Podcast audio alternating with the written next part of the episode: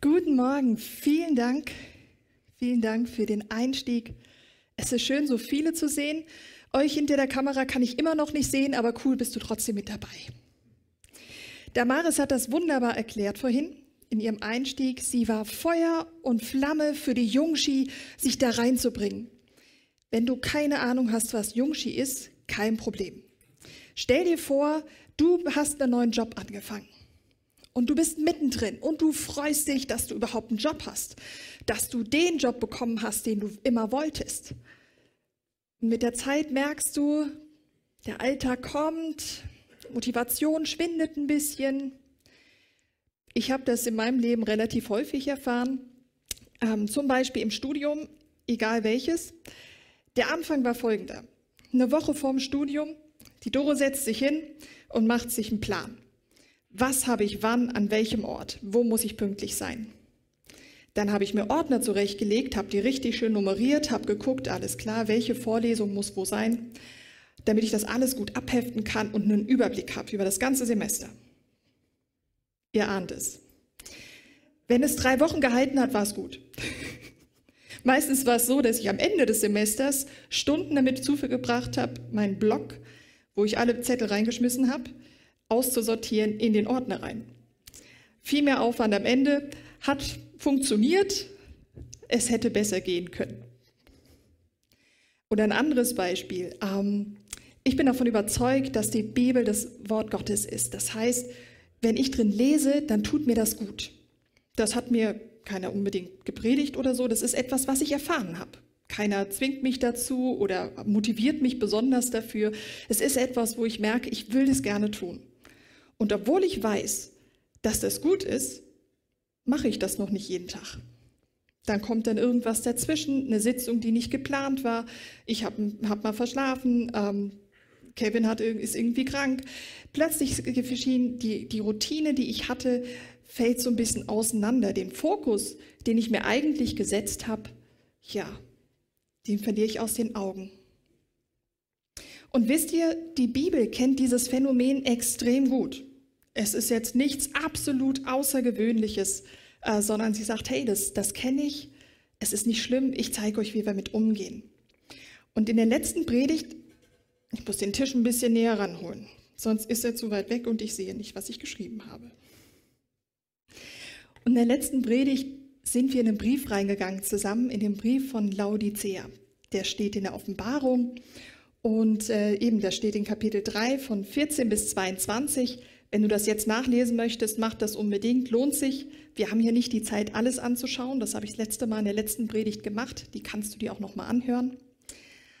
Und dieser Brief an die Gemeinde kommt von niemand Geringerem als Gott selbst. Und der sieht, was diese Gemeinde macht und was sie so tut und findet diese nicht auf so einem guten Weg. Und diese ganze Offenbarung ist voll von Bildern. Auch dieser Brief ist voll von Bildern. Man spricht auch unter den Experten, ähm, dass die Offenbarung auch wie ein Lied geschrieben ist, weil sie so lyrisch ist, mit vielen Bildern, Farben arbeitet.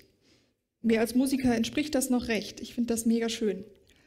Und schon das letzte Mal ist uns aufgefallen, dass ähm, wir haben uns das Bild angeschaut, was in Vers 18 unter anderem steht mit den Kleidern, dass Laodicea mit den Bildern, die sie bekommen hat, sehr viel anfangen kann.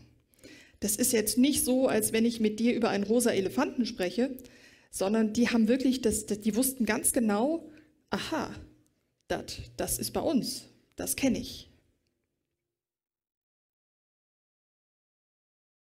Und heute möchte ich gerne zwei weitere Bilder mit euch anschauen. Wir finden das eine in Vers 15 und das andere in Vers 18. Und ich lese euch das einfach mal vor. Ich weiß alles, was du, das sagt Gott, zu Laodicea getan hast, dass du weder heiß noch kalt bist. Ich wünschte, du wärst entweder das eine oder das andere. Aber da du wie lauwarmes Wasser bist, werde ich dich aus meinem Mund ausspucken. Du sagst, ich bin reich, ich habe alles, was ich will, ich brauche nichts. Und du merkst nicht, dass du erbärmlich und bemitleidenswert und arm und blind und nackt bist. Ich rate dir, von mir Gold zu kaufen, das im Feuer gereinigt wurde, damit du reich seist. Und kaufe auch weiße Kleider, damit du dich bekleiden kannst und dich wegen deiner Nacktheit nicht schämen musst. Und kaufe Salbe für deine Augen, damit du sehen kannst. Okay, das ist ziemlich harter Tobak, was wir hier gelesen haben. Das war letztes Mal schon so, das ist dieses Mal kein bisschen anders. Es ist harter Tobak. Was soll das? Was will Gott mit dieser Standpauke bezwecken? Will er die Leute verkraulen oder irgendwie ein schlechtes Gefühl geben? Ich glaube, das hat er geschafft. Nein. Eine gute Freundin von mir sagt immer, wenn sie an so schwierige Stellen kommt, wie wir jetzt hier gerade heute Morgen sind, ich glaube an den Gott, der gut ist. Es muss einen Sinn haben. Es muss einen Sinn haben. Der Gott, an den ich glaube, der will leben, der will Liebe, der will, dass ich weiterkomme. Er macht das nicht, um mich klein zu machen, er will mir helfen. Und sie hat so recht. Weil jetzt pass auf, Vers 19. Wen ich liebe, den weise ich zurecht und erziehe ihn streng. Bleibe nicht gleichgültig, sondern kehre um. Es ist ein Drängen. Ich weiß nicht, wie es euch geht. Wenn ich etwas ganz besonders gerne jetzt sofort haben möchte, dann sage ich das auch ganz besonders fest gerne jetzt so. Dann sage ich nicht, ja, es wäre es wär schon schön. So, oder ja, wäre jetzt auch in Ordnung. Nein, wenn ich was will, dann will ich das jetzt euch so sagen. Es ist ein Drängen. Ein Drängen, weil er das Beste möchte, weil Gott das Beste für diese Gemeinde will und sie zur Umkehr bringen möchte. Deshalb redet er so stark. Mit der Sache im Hinterkopf. Es ist ein Gott da, der liebt. Daran glaube ich. Wenn du nicht daran glaubst, kein Problem, hörst dir an. Ich glaube daran, dass er Leben für dein und mein Leben möchte und dass er das Beste möchte. Er sieht, oder er sieht einfach, dass die Gemeinde, die völlig leidenschaftlich angefangen hat und dieses Ziel fokussiert hatte, plötzlich nicht mehr so ganz da hat. Was ist das Ziel? Das Ziel von dieser Gemeinde war die Beziehung zu Gott, zu den Mitmenschen, zu sich selbst. Und ich glaube, wenn Dinge im Leben passieren, das passiert uns ein, dass uns Dinge abhalten, diesem Ziel nachzufolgen, dass sie einfach den Blick aus den Augen verloren haben. Sie haben das Ziel aus den Augen verloren. Und so wie es Laodicea gesagt worden ist, hey, wen ich liebe, den weise ich zurecht, das dürfen wir auch für uns in Anspruch nehmen. Das heißt, wenn du jetzt heute oder in den nächsten Tagen oder sonst irgendwann mal in deinem Leben das Gefühl hast, du bist vielleicht nicht so ganz auf Kurs, dann darfst du davon ausgehen, dass Gott das Beste für dich möchte und dich nicht ärgern möchte. Wie der Papi oder die Mami manchmal. Nein, die, die meint es auch gut. Die meint es sehr gut. Er will dir nicht schaden. Er möchte dir helfen. Weiter im Text. Also in Vers 15 lesen wir, ich weiß alles, was du tust und dass du weder heiß noch kalt bist. Und ich wünschte, du wärst entweder das eine oder das andere. Also was jetzt ziemlich klar rauskommt, ist, dass heiß und kalt irgendwie besser sind als das Lau. Spannend ist auch in diesem Text zu sehen, Laodicea wusste ziemlich ganz genau mit diesen Temperaturunterschieden was anzufangen. Warum? Sie lag an einem Gebirgshang. Die hatten in den Bergen heiße Quellen, heiße Quellen. Und naja, wenn das Wasser so in das Tal runterfließt, Ihr ahnt es, wird es lau. Zum Baden recht gut, im übertragenen Sinne nicht so gut. Sie hatten in ihrer Stadt oder in ihrer Umgebung etwas mit heiß und kalt und lau, konnten sie was mit anfangen. Aber was sagt denn Gott jetzt hier? Möchte er, dass sie umziehen, irgendwo anders in eine andere Stadt gehen, wo dann irgendwie ans Meer, wo die Temperatur beständig bleibt? Nein. Er spricht mit diesem Bild etwas Inneres an. Ihr wart mal auf Kurs und aus irgendwelchen Gründen seid ihr abgekühlt. Warum? Und was auch stark rauskommt, Lau ist definitiv die Disziplin, die wir definitiv nicht haben wollen. Ist keine Auszeichnung in diesem Text. Gar keine. Lieber heiß oder kalt. Also heiß wäre, ich bin voll dabei, kalt, ich bin voll nicht dabei. Und Gott sagt hier, wenn du kalt wärst, dann wäre es wenigstens genau die Temperatur, die innen innen drin ist. Es wäre ehrlich. Du würdest ehrlich zu dir sein und sagen, okay, ich bin nicht dabei. Und du würdest ehrlich zum anderen sein und sagen, weißt du, eigentlich bin ich nicht dabei. Und du würdest Gott, äh, ehrlich zu Gott sein und sagen, ey, weißt du, schön, dass du das gute Leben für mich willst, aber damit kann ich jetzt nicht so viel anfangen. Ehrlichkeit ist etwas, was Gott unbedingt fordert. Eine Entscheidung ist etwas, was Gott unbedingt fordert. Warum? Damit du standhaft stehen kannst. Hier bin ich. So, schau dich an, so, so bist du gerade. Und das ist unglaublich schwierig, wenn man, äh, ja, wenn man sich selbst den Spiegel vorgehalten bekommt. Davon hatten wir das letzte Mal das auch. Und wenn ich jetzt so an lauwarm denke, hm, ich bin eher ein Heißspüler. Wenn ich abspüle, dann ist das auf total knallerheiß. Und in meiner Wege damals, in der ich war, ähm, die hat eher für meine Verhältnisse kalt abgespült. Es war wahrscheinlich lauwarm. Ich war davon überzeugt, wenn es heiß ist, dann wird es richtig sauber. Und sie sagte, auch du, ich glaube, das passt schon so. Ich so, nein, nein, nein, wirklich nicht. Ihr könnt euch vorstellen, ich war der Abspüler, sie der Abtrockner. Völlig gut gelaufen, alles gut. Wenn ich, man könnte jetzt das Bild auch weiterführen mit Duschen. Warmduscher, Kaltduscher, Lauwarmduscher, Kaltduscher. Da ziehen sich meine Faszien ehrlich gesagt ein bisschen zusammen. Ihr könnt euch vorstellen, was ich bin. Nicht gut. Also lauwarm, heiß, kalt. Das ist etwas, wo wir auch heute schon ein bisschen was ja, auch, auch verstehen können, nachvollziehen können.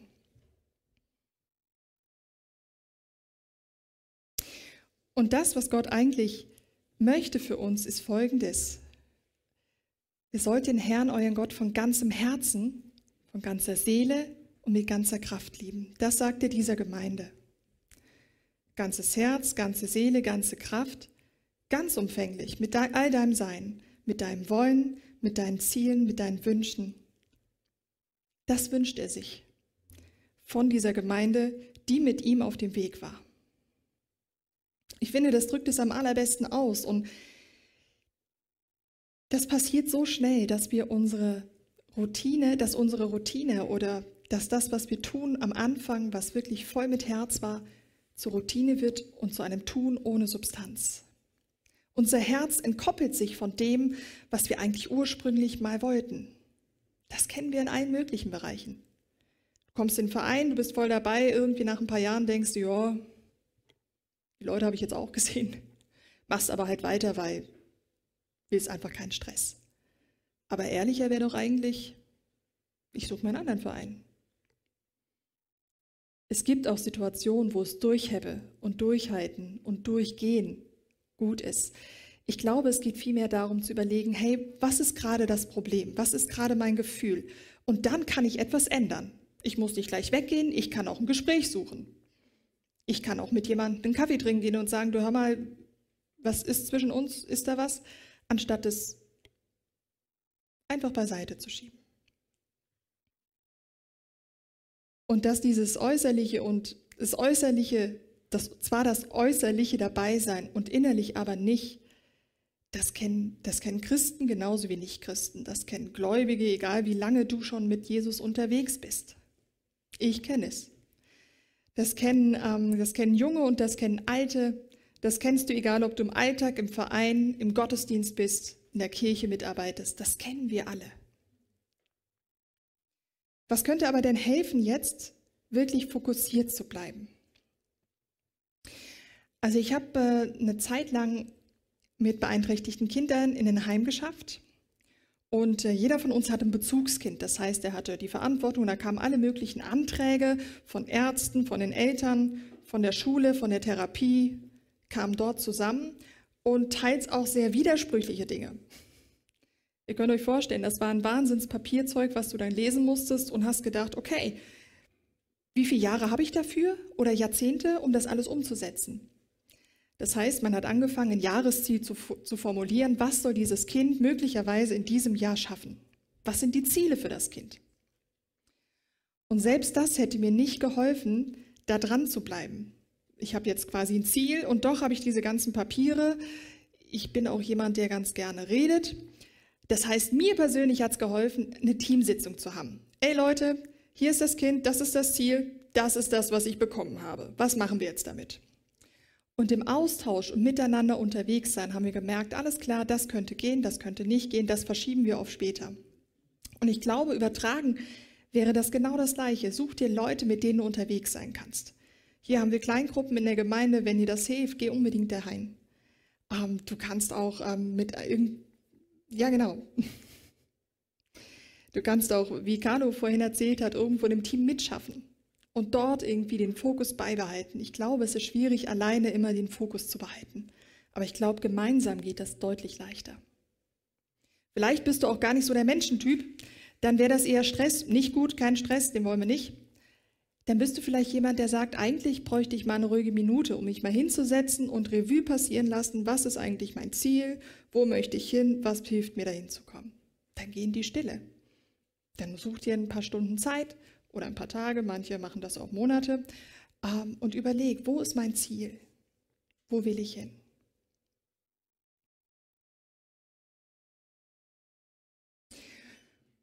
Und dieses, die, diese ganze Botschaft hat jetzt Laodicea in der Offenbarung einfach in einem anderen Bild nochmal bekommen. Und zwar lesen wir hier, ich lese den ganzen Vers 18 nochmal, ich rate dir, von mir Gold zu kaufen, das im Feuer gereinigt wurde, dann wirst du reich sein. Und kauf auch weiße Kleider, damit du dich bekleiden kannst und dich wegen deiner Nacktheit nicht schämen musst. Und jetzt kommt der Teil, auf den ich mich heute beziehen möchte und kaufe Salbe für deine Augen, damit du sehen kannst. Also spannend ist vielleicht hier anzumerken, dass Laodicea sehr bekannt war für ihre medizinischen Vorkenntnisse. Vor allem was Augensalben anging. Diese Gemeinde hat quasi Augensalbe erfunden, direkt nach schöne, glänzend schwarzende Kleider. Ihr erinnert euch an die letzte Predigt. Die haben das erfunden. Da kommt auch wieder mein Gerechtigkeitssinn, den ich letzte, letztes Mal schon ein bisschen rausgebracht habe. Die haben Augensalbe erfunden, die haben Kleider erfunden, die waren in der Modebranche mega gut, die konnten Kranke wieder, konnten denen helfen, dass sie wieder sehen konnten und sich wieder selbst versorgen konnten. Was will Gott eigentlich von denen? Braucht er vielleicht auch eine Augensalbe, um zu sehen, was sie eigentlich Gutes für die Welt um sie herum machen? Sie können sich auch selber versorgen, die brauchen kein Geld, die haben selber Geld. Was, was, will, was will Gott mit dieser Sache sagen? Und hier geht es wieder nicht ums Äußerliche, hier geht es wieder ums Innerliche. Und eben, wenn man nicht sehen kann, ist man blind, sie sind innerlich blind. Und Blindheit ist in der Bibel eigentlich ein Thema, was sich von, vom ersten Buch bis zum letzten Buch eigentlich immer wieder gut durchzieht. Zum Beispiel gehen sie, gingen sie damals in den äh, Gottesdienst, in den Tempel damals. Ähm, und manche sind da nicht hingegangen, um Gott zu loben, wie wir das jetzt heute Morgen so schön anschaulich gezeigt bekommen haben. Die sind da hingegangen, um zu zeigen, ich kann's. Ich kann alle Gebote. Damals waren, also es ist heute noch bei den Juden etwas mehr als bei uns. Etwas sehr viel mehr. Ich kann alle Gebote, ich faste regelmäßig, guck an, was ich hier alles auch spende. Also die haben da nicht hier Körbli durchgegeben, sondern sind nach vorne gegangen und haben dann Sack Gold reingeschmissen. Seht her, was ich kann. Und ist jetzt der Gottesdienst falsch? Ist, soll man jetzt gar nicht mehr in den Gottesdienst kommen, damit wir ja nicht dieser Sache irgendwie falsch ausgelegt werden bekommen? Nein, nein, nein. Gottesdienst ist gut. Das ist der Ort, wo wir vor Gott kommen, wo wir auch Gemeinschaft miteinander haben. Ich sehe es, ja, wo wir Gemeinschaft miteinander haben und mit Gott haben, wo wir ihn, den Schöpfer aller Dinge, loben und preisen. Aber was ist meine Motivation? Und da geht es jetzt nicht darum, tief zu graben, Leute, oder zu schauen, sondern überlegt, warum, warum komme ich her? Was ist das Ziel? Was ist mein Ziel? Warum bin ich hier? Heute könnte man vielleicht sagen, ja, es gibt eine Vielzahl von Predigten, die ich mir jetzt im Netz anhören kann, aber wie viele berühren mein Herz eigentlich? Oder ich gehe hierher, ich gehe in den Gottesdienst, ohne damit zu rechnen, dass, dass Gott mir wirklich begegnet.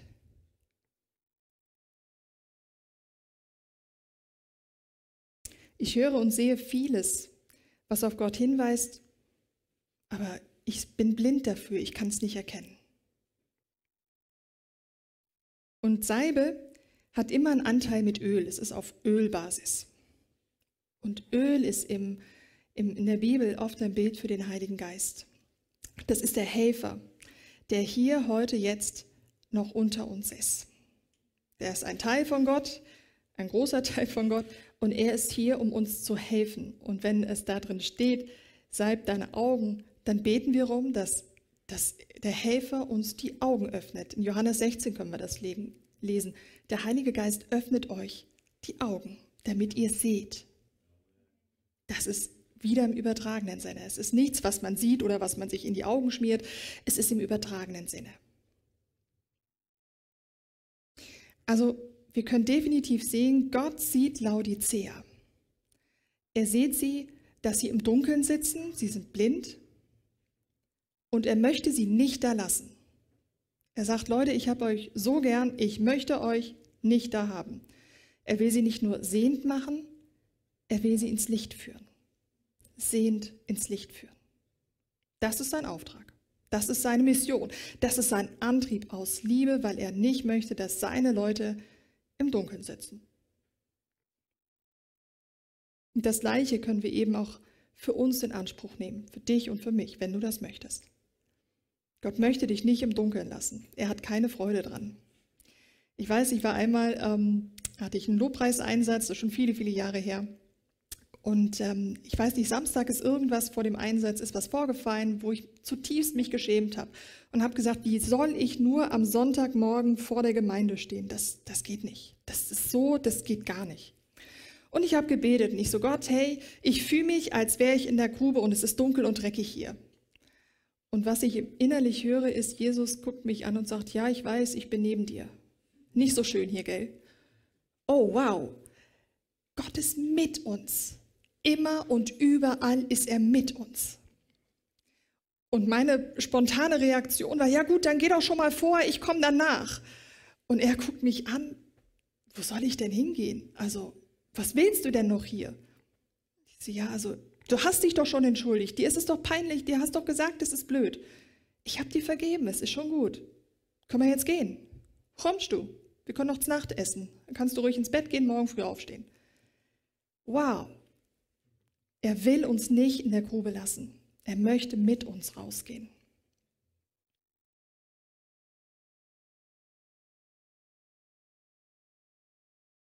Was kann mir denn zum Beispiel diesen Fokus vom eigentlichen Ziel nehmen? Ganz unterschiedliche Dinge, wie ich es vorhin schon sagte. Es ist nicht jede Handlung, die wir tun, ist aus der richtigen Motivation, aber jetzt jede Handlung einfach nicht zu tun, zum Beispiel nicht mehr spenden oder ich gehe nicht mehr nach vorne auf die Bühne oder ich mache keinen Kaffee mehr, weil ich glaube, ich möchte ein Dankeschön gehört haben, ist auch nicht die Lösung. Aber vielleicht eben alles, was wir tun, kann zum Fallstrick werden und kann uns vom eigentlichen Ziel ablenken. Das können zum Beispiel Finanzen sein. Eben, ich will mehr verdienen. Ich möchte Anerkennung haben für das, was ich mache. Ich möchte ein Dankeschön. Der ursprüngliche Plan war, ich gehe in einen helfenden Beruf, damit ich Menschen helfe. Aber ich möchte es mal, mit der Zeit will ich eigentlich nur ein Dankeschön hören. Da mache ich es nicht mehr für den anderen, da mache ich es für mich, weil ich möchte sehen und hören. Ängste und Sorgen können mich auch abhalten, vorwärts zu gehen. Ich mache mir Sorgen um das, was kommt und mein Blick geht vom Fokus runter auf die Sorgen. Und ich sehe den, den Weg nach vorne nicht mehr. Es ist natürlich wichtig, nicht alles ist einfach per se falsch. Ihr habt schon rausgespürt. Es sind viele Dinge, ich glaube, wenn wir auf Nummer sicher gehen würden und alles aufhören würden, wir würden, glaube ich, nicht sehr weit kommen im Leben, vielleicht noch nicht mal aus dem Bett. Vielleicht auch nicht ins Bett, je nachdem. Ganz schwierig. Es ist nicht alles per se falsch. Wichtig zu wissen ist, wo ist mein Fokus und wo ist mein Ziel? Wo möchte ich hin? Und es geht mir jetzt auch nicht heute Morgen hier rum, euch alle ein schlechtes Gewissen zu machen. Ich habe gar keinen Überblick über eure Leben und das ist auch gut so. Das muss ich gar nicht haben. Ihr habt ihn selber und wenn ihr nicht habt, Gott hat ihn. Vermutlich. Sehr. Ich glaube daran, dass den Gott, an den ich glaube, dass er jeden Einzelnen geschaffen hat, wunderbar in der Einzigartigkeit, wie er ist. Er weiß, wie deine Baustruktur innerlich und äußerlich funktioniert.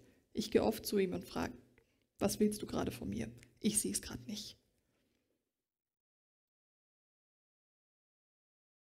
Gott möchte den, den Fokus dir helfen, den Fokus in die Beziehung zu ihm zu behalten. Er möchte dir helfen, ein standhaftes Leben zu führen. Und für uns Neuländer, Gott möchte in der Mitte sein. Weder Corona, noch der Neubau, noch das Kirchencafé, noch die Deko, noch irgendwelche anderen Dinge. Das sind Dinge, worüber wir sprechen müssen. Unbedingt. Ich bin immer fürs Reden. Reden klärt sehr, sehr vieles. Aber das darf nicht der Mittelpunkt von euren Diskussionen werden, von unseren Diskussionen werden. Gott will den Mittelpunkt behalten.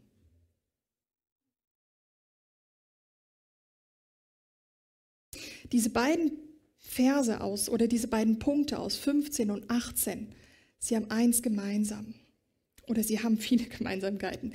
Beide sprechen unsere Herzen, Herzenshaltung an und unsere Einstellung.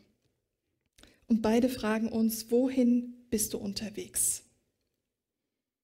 Und was hält dich auch gerade ab, da dran zu bleiben?